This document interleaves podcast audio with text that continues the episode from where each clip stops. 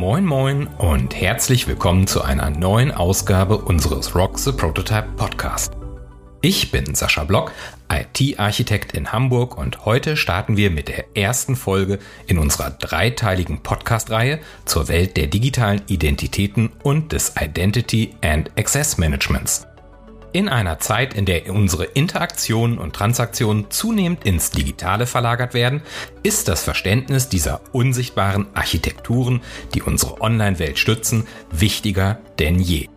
Digitale Identitäten und die Art und Weise, wie sie verwaltet werden, bilden das Rückgrat unserer vernetzten Gesellschaft und ermöglichen es uns, sicher und effizient im digitalen Raum zu navigieren.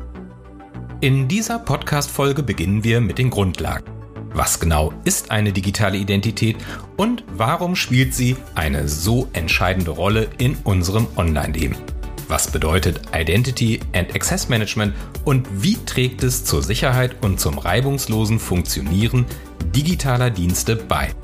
Wir werden auch die Unterschiede zwischen Authentifizierung und Autorisierung erkunden und warum diese Konzepte für den Schutz unserer digitalen Identitäten wesentlich sind.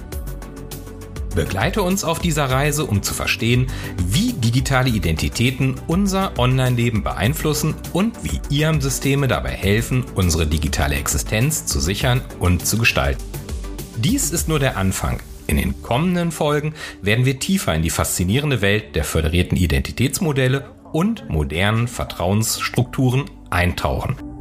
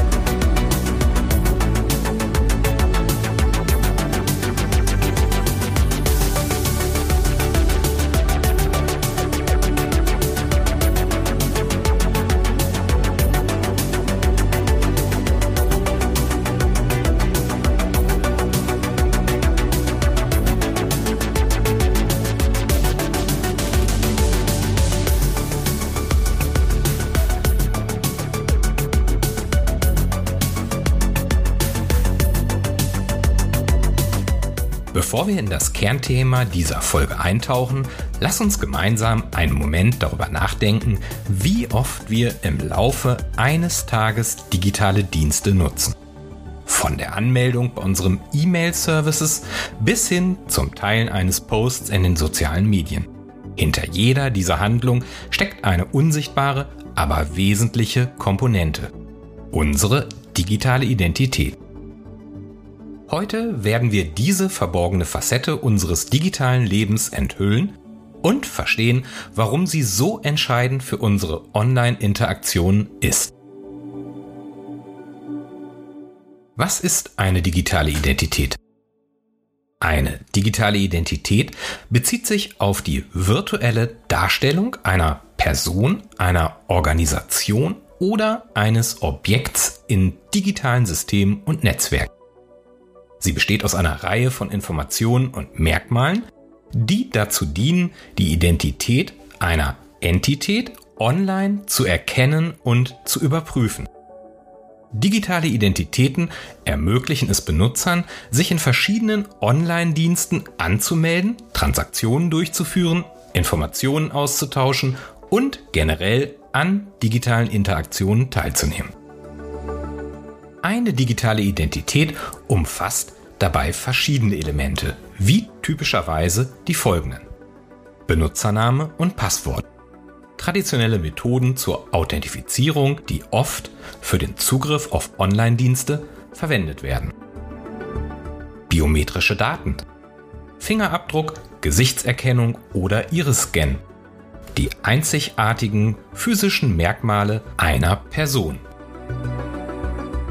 Dies wird oft als Komfortfunktion in Ident-Verfahren beschrieben. weil sie uns eben die händische Eingabe von Secrets wie Benutzername und Passwort ersparen. Zwei-Faktor-Authentifizierung, kurz 2FA und Mehrfaktor-Authentifizierung, kurz MFA. Zusätzliche Sicherheitsschichten, die neben dem Passwort verwendet werden, wie beispielsweise einmal Passwörtern per SMS oder noch besser per Authentifizierungs-App. Digitale Zertifikate. Kryptografische Schlüssel und Zertifikate, welche die Identität eines Benutzers oder einer Entität in verschlüsselten Kommunikationen bestätigen. Soziale Profile. Informationen, die von sozialen Netzwerken und Online-Plattformen gesammelt werden, um die Online-Präsenz einer Person oder Organisation darzustellen. Es ist jedoch wichtig, sich hier den Herausforderungen in Bezug auf die Datensouveränität bewusst zu sein. In einer Welt, in der unsere digitalen Fußabdrücke weitreichende und langfristigen Auswirkungen haben können, ist das Recht auf Vergessenwerden, also die Möglichkeit, unsere Online-Historie zu kontrollieren und zu löschen, ein ganz entscheidender Aspekt, der den Schutz unserer digitalen Identitäten und die Wahrung unserer Privatsphäre sicherstellt. Während das Recht auf Vergessenwerden und die Datensouveränität zentrale Aspekte im Umgang mit sozialen Profilen darstellen, gibt es auch in anderen Bereichen der digitalen Identitätsverwaltung wichtige Überlegungen, die wir berücksichtigen müssen. Ein solcher Bereich ist die Blockchain-Technologie. Während einige Experten Blockchain als eine zukunftsträchtige Lösung für die Verwaltung digitaler Identitäten ansehen, aufgrund ihrer dezentralen und vermeintlich sicheren Natur, stehen wir auch hier vor bestimmten Herausforderungen. Kritikpunkte wie der unverhältnismäßige Ressourcenverbrauch und potenzielle Sicherheitsrisiken sind nicht zu übersehen. Daher werden wir in unserer Diskussion den Fokus auf etablierte und weniger umstrittene Methoden der Identitätsverwaltung legen. Die Verwaltung und Sicherung digitaler Identitäten sind von entscheidender Bedeutung, um Identitätsstahl, Betrug und Missbrauch zu verhindern.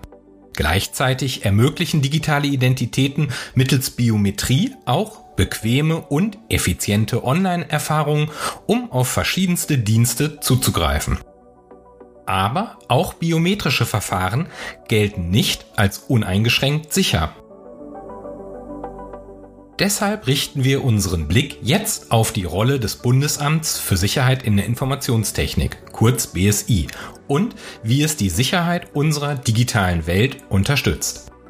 Das BSI überwacht nicht nur den Stand der Technik, sondern kontrolliert auch die kontinuierliche Anpassung von Algorithmen und Verschlüsselungstechnologien. Das ist entscheidend, um unsere digitalen Identitäten und Daten vor potenziellen Bedrohungen zu schützen. Ein wichtiger Aspekt der digitalen Identitätsverwaltung ist die Zugangsabsicherung. Hierbei unterscheidet das BSI zwischen verschiedenen Sicherheitsniveaus, die in verschiedenen Kontexten relevant sind. Das BSI bietet mit seinen technischen Richtlinien ein Rahmenwerk zur Bewertung und Vergleichbarkeit von Verfahren zur Identitätsprüfung hinsichtlich ihres Vertrauensniveaus. Solche Regularien sind nicht nur wichtig für Bereiche wie Grenzkontrollen, sondern eben auch für alle digitalen Prozesse wie Vertragsabschlüsse und digitale Identverfahren. Die TR 03147 etwa beschreibt als technische Richtlinie Bedrohungen und konkrete technische Anforderungen zum Identitätsnachweis und zur Identitätsprüfung und verwendet die Kategorien normal, substanziell und hoch zur Bewertung der Vertrauensniveaus. Diese Kategorien entsprechen den EIDAS Sicherheitsniveaus niedrig, substanziell und hoch. Was bedeutet das konkret? Praktisch angewandt müssen wir Daten und Prozesse zur digitalen Datenverarbeitung klassifizieren und die rechtlich normierten Vertrauensniveaus darauf anwenden. Lasst uns das an einem leicht verständlichen Beispiel verdeutlichen. Stellen wir uns vor, du meldest dich bei einem Online-Dienst an. Macht es einen Unterschied, ob du dein privates E-Mail-Konto oder einen digitalen Service eines E-Governance-Portals nutzt? In beiden Anwendungsfällen interagierst du mit einer digitalen Plattform, die persönliche Daten verarbeitet. Jetzt kommt die Klassifizierung ins Spiel. Je nach der Art der Daten und der Sensibilität der Transaktion, die du durchführst, können diese Daten unterschiedlich klassifiziert werden. Dein Benutzername und Passwort, die du für den Zugang zu deinem E-Mail-Konto verwendest, könnten als normal oder niedrig nach EIDAS-Kriterien klassifiziert werden, da sie in der Regel einen grundlegenden Schutz bieten, der hier ausreichend sein mag. Aber was ist, wenn du dich für ein E-Governance-Portal anmeldest, um vertrauliche Dokumente, etwa zu deiner Rentenversicherung, abzurufen? Auch jegliche medizinische Daten, also deine persönlichen Gesundheitsdaten, sind hochgradig sensible Informationen. In diesem Fall müssen die Vertrauensniveaus folglich höher sein. Je nach Kontext könnte hier eine substanzielle oder hohe Klassifizierung erforderlich sein.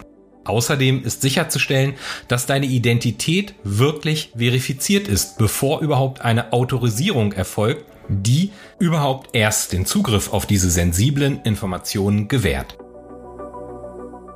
In solchen Fällen sind die Vertrauensniveaus von entscheidender Bedeutung.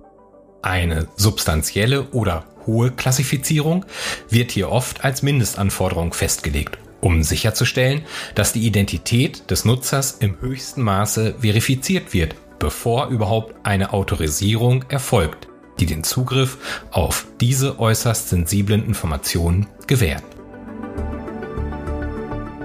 Das BSI spielt hier eine zentrale Rolle in der Gewährleistung der Sicherheit digitaler Identitätsverfahren.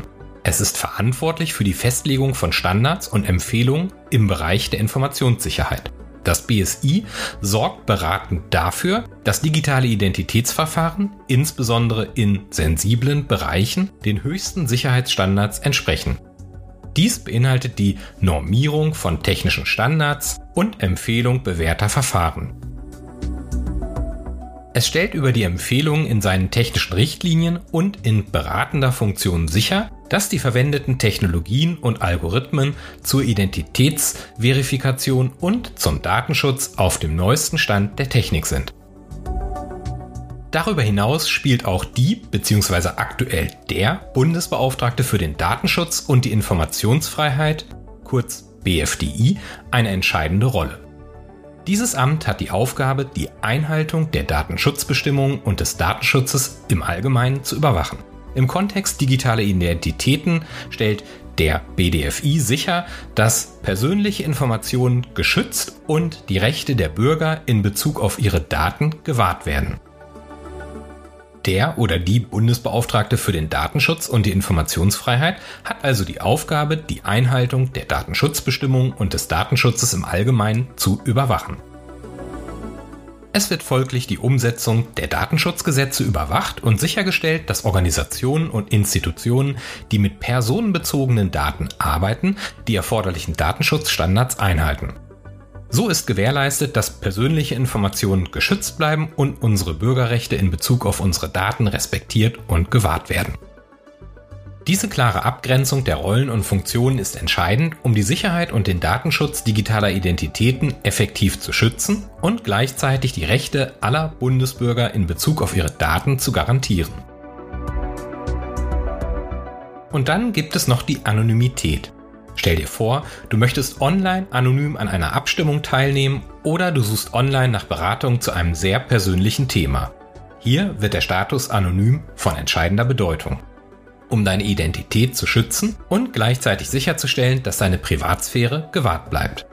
Doch wie müsste eine anonyme Identität aussehen, um sowohl deine Identität zu schützen als auch deine Privatsphäre zu wahren?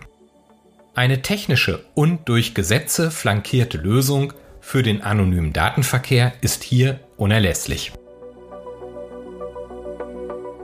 Eine Möglichkeit zur Anonymisierung des Datenverkehrs könnte beispielsweise in der Verwendung von Tor-Servern bestehen. Die Tor-Server sind Teil eines komplexen Netzwerks, das darauf abzielt, die Online-Anonymität der Benutzer zu schützen, indem der Datenverkehr durch mehrere Server geschleust wird, um die Herkunft der Daten zu verschleiern. Tor oder auch The Onion Router lässt sich eben auch durch das Zwiebelschalenprinzip perfekt veranschaulichen. Mit dem Zwiebellogo vor Augen kannst du dir also gut vorstellen, warum Logo und Name hier Programm sind. Einen anderen Ansatz verfolgen Zero-Knowledge-Beweise. Das ist eine kryptografische Technik, um zu beweisen, dass eine bestimmte Information bekannt ist, ohne die Information selbst preiszugeben. Dieses Konzept kann also im Kontext der Identitätsverifikation oder der Authentifizierung genutzt werden, um zu beweisen, dass eine Person berechtigt ist, ohne ihre persönlichen Daten offenzulegen. Es ist ein protokollbasierter Mechanismus zwischen zwei Parteien, dem Prover und dem Verifier. Der Beweiser will den Verifizierer davon überzeugen, dass er den Beweis einer bestimmten Behauptung kennt, ohne zusätzliche Informationen preiszugeben. Zero-Knowledge-Beweise können als interaktive Ident-Prozesse ausgestaltet werden und ermöglichen eine sichere und private Authentifizierung, indem sie den Nachweis der Authentizität erbringen, ohne tatsächliche private Daten oder die zugrunde liegenden Inhalte des Beweises preiszugeben. Es handelt sich also um eine kryptografische Technik, bei der eine Partei, der Beweisende, einer anderen Partei, dem Verifizierer beweist, dass sie über bestimmte Informationen verfügt, ohne diese Informationen tatsächlich preiszugeben. Der Verifizierer stellt dem Beweiser eine Reihe von Herausforderungen, auf die der Beweiser antwortet, ohne dabei konkrete Informationen über den Beweis selbst preiszugeben. Diese Herausforderungen und Antworten sind so konzipiert, dass sie dem Verifizierer genügend Vertrauen geben, um die Behauptung als wahr anzuerkennen, ohne dabei Details über den Beweis zu erfahren. Ein idealer Zero-Knowledge-Beweis hat drei Hauptmerkmale. Erstens Vollständigkeit. Wenn die Behauptung wahr ist, wird der ehrliche Verifizierer davon überzeugt. Zweitens Korrektheit. Ein betrügerischer Beweiser kann den Verifizierer nicht täuschen, wenn die Behauptung falsch ist. Und drittens Zero Knowledge. Der Verifizierer erhält keine Information außer der Tatsache, dass die Behauptung wahr ist. Zero-Knowledge-Beweis für Passwort-Authentifizierung im Detail. Machen wir einen solchen Zero-Knowledge-Beweis Schritt für Schritt verständlich. Schritt 1. Vorbereitung. Als Nutzer erstelle ich mir im Voraus einen öffentlichen Schlüssel und einen privaten Schlüssel, basierend auf meinem Passwort. Den öffentlichen Schlüssel gebe ich dem System des Verifizierers bekannt, während mein privater Schlüssel geheim bleibt. Schritt 2. Die Herausforderung vom System. Wenn ich mich als Nutzer später beim System anmelden möchte, sendet das System eine zufällig generierte Herausforderung an mich als Nutzer. Diese Herausforderung ist eine Nachricht oder eine Zahl, die von mir als Benutzer verarbeitet werden soll. Schritt 3. Antwort des Nutzers. Als Nutzer verwende ich meinen privaten Schlüssel, um die Herausforderung zu signieren oder auf eine Weise zu verarbeiten, die ohne Kenntnis des privaten Schlüssels nicht möglich wäre. Dabei sende ich als Nutzer diese bearbeitete Herausforderung zurück an das System, aber ohne den privaten Schlüssel selbst preiszugeben. Schritt 4. Überprüfung durch das System. Das System verwendet nun meinen öffentlichen Schlüssel, um zu überprüfen, ob die Antwort korrekt bearbeitet wurde. Da der öffentliche Schlüssel mit dem privaten Schlüssel korrespondiert, kann das System feststellen, ob die Antwort gültig ist, ohne jemals das Passwort oder den privaten Schlüssel zu sehen. Schritt 5. Ergebnis. Wenn meine Antwort als Nutzer die Überprüfung besteht, weiß das System, dass ich als Nutzer im Besitz des korrekten privaten Schlüssels und damit des Passworts bin. Damit habe ich als Nutzer erfolgreich meine Identität bewiesen, ohne jemals mein Passwort zu übermitteln. Diese Methode bietet uns drei wesentliche Eigenschaften. Erstens, keine Offenlegung des Passworts. Zu keinem Zeitpunkt muss ich als Nutzer mein Passwort oder meinen privaten Schlüssel an das System übermitteln. Zweitens, Nutzung von Kryptographie. Die Verwendung von öffentlichen und privaten Schlüsseln ermöglicht es, einen Beweis zu erbringen, ohne sensible Informationen preiszugeben. Drittens Sicherheit der Methode. Da die Herausforderung zufällig und einzigartig ist, kann sie nicht vorhergesehen oder wiederverwendet werden, was die Sicherheit dieses Verfahrens maßgeblich erhöht. Unser Beispiel illustriert das Grundkonzept eines Zero-Knowledge-Beweises, wobei die spezifischen Algorithmen und Protokolle je nach Anwendung variieren können. Die Analogie des Zero-Knowledge-Beweises zum Dreisatz in der Mathematik hilft das Konzept weiter zu verdeutlichen. Stell dir vor, der Dreisatz ist ein Prozess, bei dem aus einer bekannten Beziehung zwischen zwei Größen auf eine dritte Größe geschlossen wird. Übertragen auf Zero-Knowledge-Beweise bedeutet das gegebene Beziehung. In der Mathematik könnte eine bekannte Beziehung beispielsweise lauten, wenn zwei Äpfel 4 Euro kosten, wie viel kosten dann drei Äpfel? Die Antwort lässt sich durch den Dreisatz leicht ermitteln. Zero-Knowledge-Beweis. In unserem kryptografischen Szenario entspricht die bekannte Beziehung dem privaten Schlüssel, der in Beziehung zum öffentlichen Schlüssel steht. Der Nutzer kennt seinen privaten Schlüssel, analog zu den Preisen und Mengen in unserem Apfelbeispiel. Aber er möchte diese Informationen nicht direkt offen lesen. Und jetzt die Lösung der Herausforderung. Im mathematischen Beispiel würden wir die Lösung, also den Preis für drei Äpfel finden, ohne die ursprüngliche Preis-Mengen-Beziehung zu ändern. Jetzt folgt der Schritt der Antwort auf die Herausforderung. Im Zero-Knowledge-Kontext verarbeitet der Nutzer die Herausforderung mit seinem privaten Schlüssel.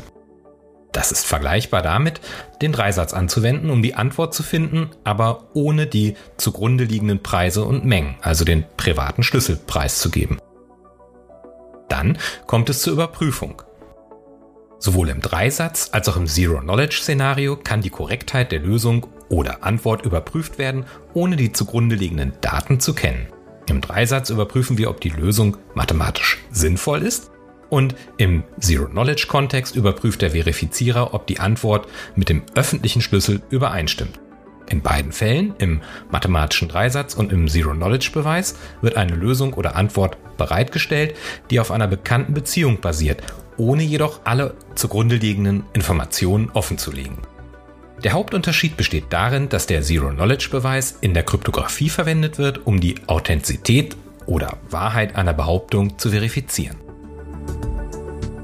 Ein alternatives Verfahren, um anonyme Identitäten zu realisieren, wäre die Nutzung einer vertrauensvollen Clearingstelle, die Identitätsattribute verifiziert und einer dritten Partei bestätigt welche technische Lösung letztlich also für eine anonyme Identität auch immer vorgesehen würde. Entscheidend ist, dass eine solche Lösung regelmäßig auditiert wird und dann nach definierten Kriterien zertifiziert und zugelassen wird. Alles vollständig transparent und zwar sowohl in Bezug auf den Auditierungs- und Zertifizierungsprozess wie auch auf den kompletten Source Code. Denn auch hier greift natürlich wieder die Kerkhoffsche Maxime. Setzen wir unsere Reise durch die Welt der digitalen Identitäten und des Identity and Access Managements fort. Kommen wir zur Authentifizierung versus Autorisierung.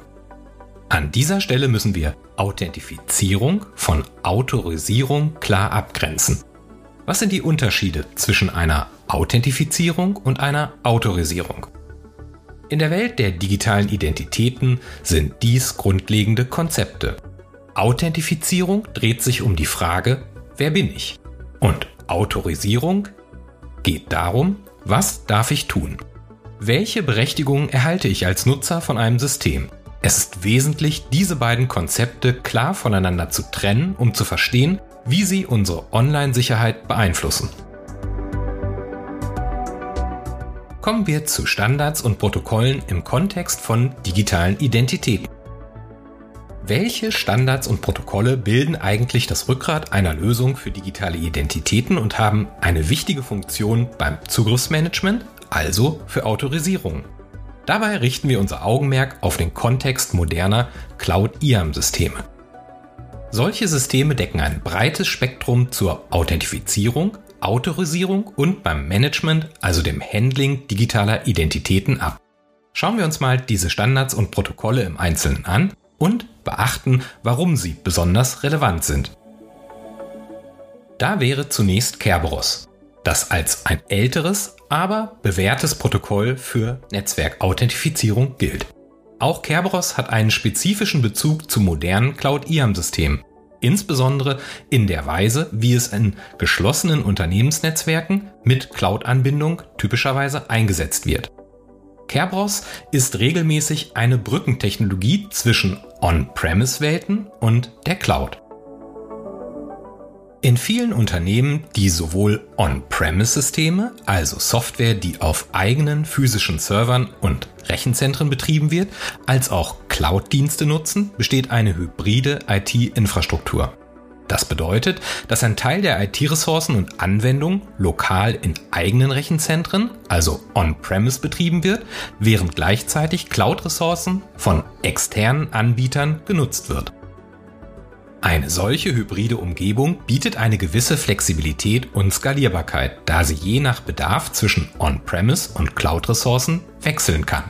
Darüber hinaus bedarf es in beiden Umgebungen entsprechender Sorgfaltspflichten in Bezug auf Datenschutz, Integrität und IT-Security.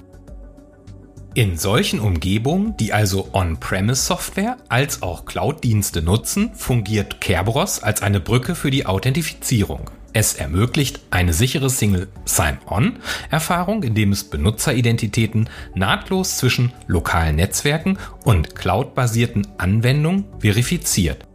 Cloud-Dienste bieten oft native Unterstützung oder kompatible Schnittstellen für Kerberos. Dadurch können Organisationen, die bereits eine Kerberos-basierte Authentifizierungsinfrastruktur etabliert haben, diese nahtlos in ihre Cloud-Dienste integrieren. Auch für föderierte Identitäten ist Kerberos relevant. In Föderationsszenarien, wo Identitätsinformationen über verschiedene Domänen und Plattformen hinweg gemeinsam genutzt werden, kann Kerberos verwendet werden, um Identitäten in einem geschlossenen Netzwerk zu authentifizieren, die dann für den Zugriff auf Cloud-Ressourcen genutzt werden. Obwohl Kerberos primär für geschlossene Netzwerke entwickelt wurde, wurde es erweitert, um modernere Sicherheitsanforderungen zu erfüllen. Dazu gehören Verbesserungen in Bezug auf Verschlüsselung und die Kompatibilität mit neuen Protokollen und Standards. Kerberos spielt also zweifellos eine wichtige Rolle bei der Authentifizierung in Unternehmensnetzwerken und wird erwartungsgemäß auch weiterhin eine Rolle als Brücke zur Cloud spielen. Dennoch gibt es Faktoren, die darauf hindeuten, dass Kerberos in einigen Umgebungen absehbar verzichtbar sein könnte. Da wäre zunächst die Cloud-native Authentifizierung. Cloud-Plattformen und Cloud-Dienste entwickeln sich ständig weiter und bieten oft eigene Cloud-native Authentifizierungsmethoden. In neuen Cloud-First oder Cloud-Only-Umgebungen könnten Organisationen diese integrierten Lösungen bevorzugen, anstatt Kerberos als Vermittler zu verwenden. Dann wäre da die passwortlose Authentifizierung. Ein zunehmender Trend in der IT-Sicherheit ist die passwortlose Authentifizierung bei der beispielsweise biometrische Daten, Token oder andere Faktoren anstelle von Passwörtern verwendet werden. Kerberos basiert noch immer auf Passwortauthentifizierung, was in Zeiten zunehmender Sicherheitsbedenken vor allem durch leicht kompromittierbare Passwörter eine Einschränkung sein könnte. Der dritte Aspekt betrifft die Erweiterung und Skalierung. Obwohl Kerberos in hybriden Umgebungen eine Brückenrolle spielt, kann es in extrem großen und komplexen Cloud-Infrastrukturen an Skalierbarkeitsgrenzen stoßen. In diesen Umgebungen sind oft modernere Authentifizierungs- und Identitätsverwaltungssysteme gefordert. Zuletzt der Aspekt der neuen Standards und Protokolle. Im Zuge des Cloud-Trends haben sich neue Standards und Protokolle formiert, die für die Authentifizierung und Identitätsverwaltung geeigneter erscheinen. Obwohl Kerberos für einige Organisationen sehr wahrscheinlich auch weiterhin eine wichtige Rolle in bestimmten Unternehmensumgebungen spielen mag, ist es nicht unbedingt die zukunftssicherste Lösung in allen Szenarien. Ein weiterer relevanter IAM-Standard ist X.509. Das ist ein Standard für öffentliche Schlüsselzertifikate und Zertifikatsspeicher. X509 grundlegend für die Authentifizierung und Verschlüsselung im Internet besonders im Kontext von SSL und TLS. X.509 ist ein internationaler Standard für die Spezifikation von öffentlichen Schlüsselzertifikaten und die Infrastruktur zur Authentifizierung und Verschlüsselung in digitalen Kommunikationssystemen. Dieser Standard spielt eine entscheidende Rolle im Internet, insbesondere im Kontext von SSL, also dem Secure Sockets Layer, und TLS, dem Transport Layer Security. SSL und TLS sind die aktuell zentralen Protokolle, die die Sicherheit von Webkommunikation gewährleisten. Hierbei ist es wichtig abzugrenzen, dass SSL und TLS nur den Transportweg zwischen Client und Server gewährleisten und keine Ende-zu-Ende-Verschlüsselung zwischen zwei Kommunikationspartnern bieten. Jeder von uns kennt SSL und TLS und wir nutzen es tagtäglich, wenn wir mit dem Internetbrowser im Web unterwegs sind. Ist es aktiv, signalisiert uns der Browser etwa durch ein kleines Schloss, dass wir eine geschützte Webverbindung nutzen. Aber wie funktionieren zertifikatsbasierte Infrastrukturen? Sie beginnt bei der Public Key Infrastructure, kurz PKI. Hier bildet X. 509 die Grundlage für eine Public Key Infrastructure. Und eine solche PKI ist letztlich nichts anderes als ein Rahmenwerk zur sicheren Verwaltung von Schlüsseln und Zertifikaten. Dabei definiert X509 das Format für digitale Zertifikate. Diese Zertifikate enthalten öffentliche Schlüssel und Identitätsinformationen und dienen dazu, die Identität von Entitäten, also von Webseiten und Benutzern zu überprüfen. Bei einer sicheren Verbindung zu einer Website beispielsweise verwendet der Webbrowser das X509-Zertifikat der Website, um deren Authentizität zu bestätigen.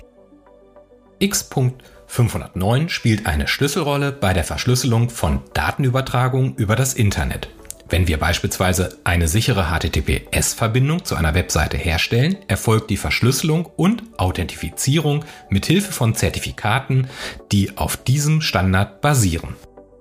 SSL und sein Nachfolger TLS verwenden beide diese X509-Zertifikate für die Authentifizierung von Servern und in einigen Fällen auch von Clients. Diese Protokolle stellen sicher, dass die Daten zwischen dem Benutzer und der Website verschlüsselt sind und dass die Website tatsächlich diejenige ist, für die sie sich ausgibt.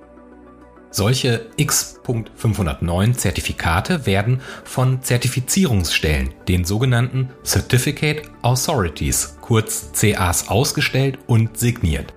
Diese CAs sind vertrauenswürdige Entitäten, die die Echtheit der in den Zertifikaten enthaltenen Informationen bestätigen. Webbrowser und andere Anwendungen vertrauen diesen Root-Zertifikaten in den CAs, um die Gültigkeit von Zertifikaten zu überprüfen. Der X509 Standard hilft, einen Teil von Man-in-the-Middle-Angriffen zu verhindern nämlich jene, bei denen ein Angreifer den Datenverkehr zwischen zwei Parteien abfängt und möglicherweise manipuliert. Durch die Überprüfung von Zertifikaten können Benutzer sicherstellen, dass sie mit der beabsichtigten Website oder dem beabsichtigten Server kommunizieren. X509 ist also ebenfalls ein grundlegender Standard für unsere Sicherheit im Internet. Er ermöglicht die Authentifizierung von Entitäten und die Verschlüsselung von Datenübertragung, was für den Schutz der Privatsphäre und die Sicherheit von Online-Kommunikation von entscheidender Bedeutung ist. X509-Zertifikate sind heute allgegenwärtig und spielen eine Schlüsselrolle in der Gewährleistung der Integrität und Vertraulichkeit von Daten im digitalen Zeitalter. Die EIDAS-Verordnung der Europäischen Union hat das Ziel, elektronische Identifizierungs- und Vertrauensdienste innerhalb der EU zu harmonisieren und zu fördern.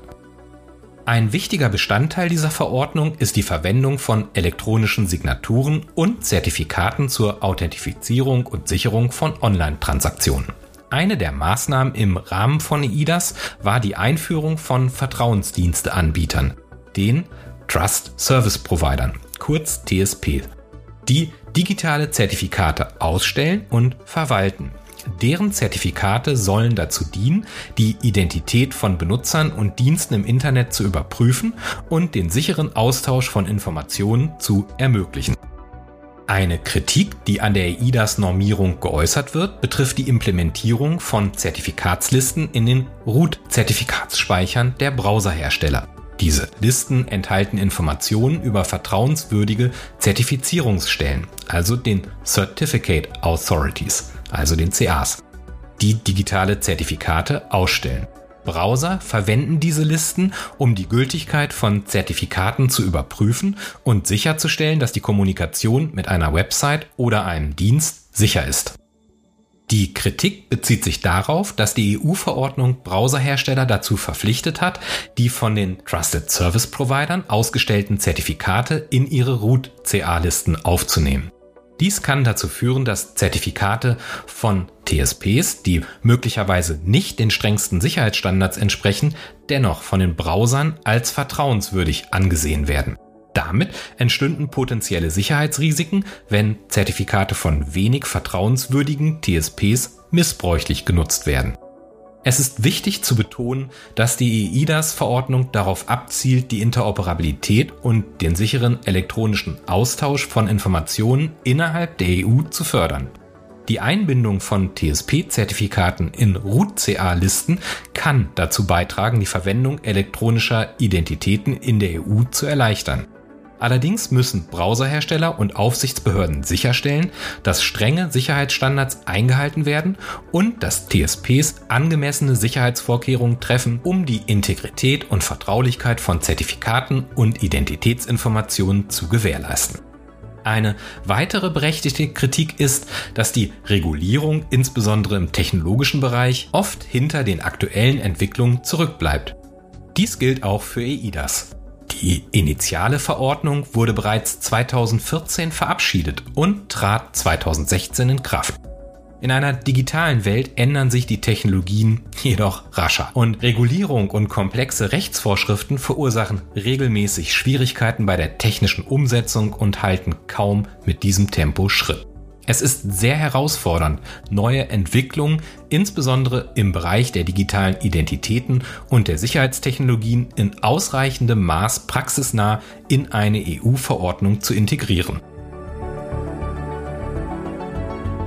Der Kritikpunkt in Bezug auf die Implementierung von Zertifikatslisten in Browsern ist ein Schwachpunkt, wenn es hierbei zu Verzögerungen bei der Aktualisierung von Zertifikatslisten und potenziellen Sicherheitsproblemen kommen sollte.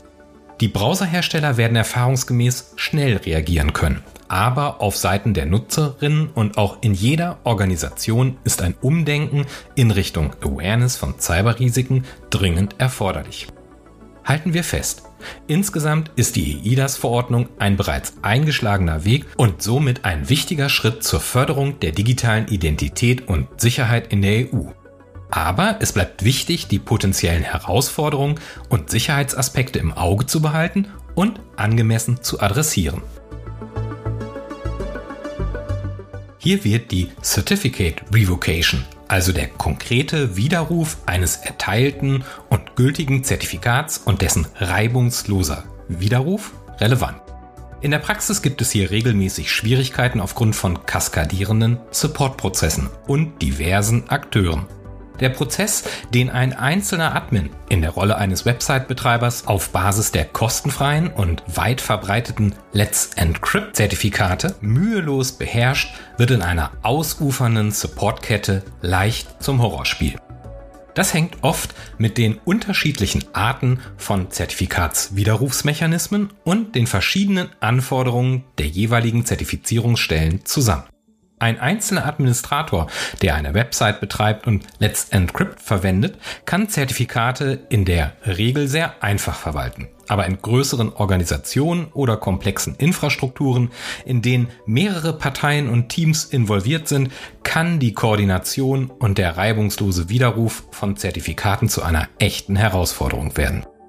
Dies unterstreicht die Bedeutung einer klaren und effektiven Richtlinie für das Zertifikatsmanagement in Unternehmen und Organisationen. Wenn mit EIDAS eine solche Zertifikatsinfrastruktur etabliert wird, ist es also enorm wichtig, dass Organisationen reibungslose Prozesse und Verfahren implementieren, um sicherzustellen, dass Zertifikate ordnungsgemäß widerrufen werden können, wenn dies erforderlich ist, um Sicherheitsrisiken zu minimieren. Die perfekte Zusammenarbeit zwischen verschiedensten Teams, eine klare und transparente Dokumentation von Verantwortlichkeiten und Abläufen gehört zwingend dazu, um sicherzustellen, dass der Zertifikatswiderruf reibungslos erfolgt. Hier bietet die ISO IEC 27001 Norm als international anerkannter Standard eine umfassende Leitlinie für das Management von Informationssicherheit in Organisationen. Dieser Standard legt die Anforderungen für die Einführung, Umsetzung, Überwachung und kontinuierliche Verbesserung eines Informationssicherheitsmanagements fest. Im Kontext digitaler Identitäten und Sicherheit spielt die ISO-Norm eine wichtige Rolle. Für das Risikomanagement wird mit dieser Norm die Notwendigkeit eines systematischen Ansatzes zur Identifizierung, Bewertung und Behandlung von Informationssicherheitsrisiken definiert. Dies schließt auch Risiken im Zusammenhang mit digitalen Identitäten ein, wie beispielsweise im Zusammenhang mit der Authentifizierung und Autorisierung von Benutzern. Compliance-Regelung.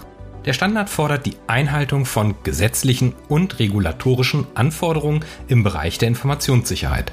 Dies ist besonders wichtig, da viele Vorschriften und Gesetze auch Anforderungen im Zusammenhang mit digitalen Identitäten und Datenschutz enthalten. Die Zertifizierung ist ein sichtbarer Nachweis für Organisationen nach außen und dient dem Training der laufenden Validierung der Umsetzung von IT-Security. Das schafft Vertrauen bei Kunden und Partnern und soll versichern, dass angemessene Sicherheitsvorkehrungen im Zusammenhang mit digitalen Identitäten getroffen werden. Da Papier geduldig ist, zählt, was in der Praxis im Rahmen dem effektiven Schutz gegen Cyberangriffe umgesetzt wird.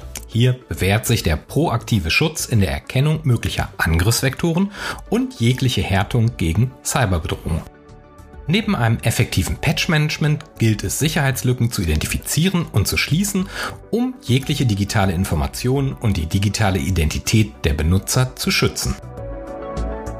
Zusammengefasst bedeutet dies, dass es nicht eine einzige digitale Identität gibt, sondern vielmehr ein Sammelsurium unterschiedlichster Standards, Vorschriften und Rahmenbedingungen. Und die digitalen Identitäten sehen demzufolge von Plattform zu Plattform unterschiedlich aus.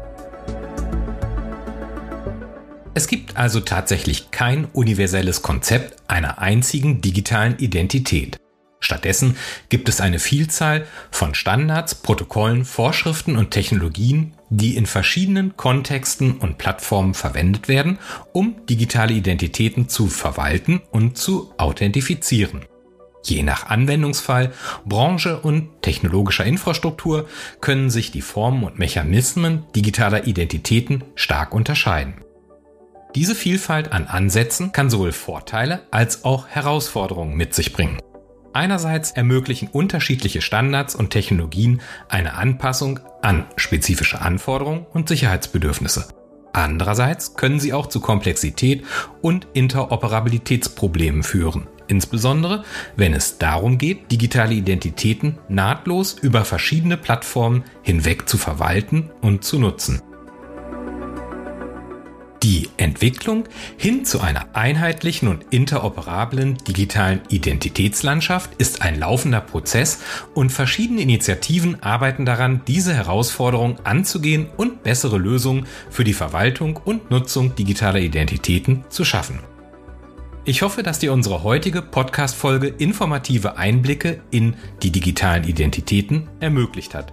Bleibt dran, denn in den kommenden Podcast-Episoden geht es direkt weiter.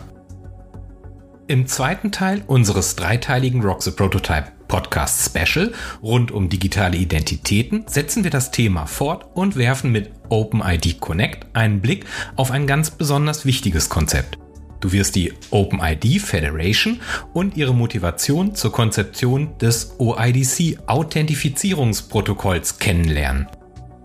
Es baut auf dem OAuth Framework auf und erweitert es um die Authentifizierung und Identitätsverifikation von Benutzern in Webanwendungen, APIs und Apps zu ermöglichen.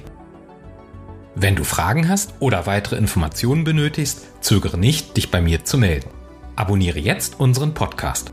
Bitte unterstütze uns auch mit deiner Bewertung unseres Podcasts und hinterlass uns deinen persönlichen Kommentar. Vielen Dank fürs Zuhören und bis zur nächsten Folge unseres Rock the Prototype Podcasts. Euer Sascha Block.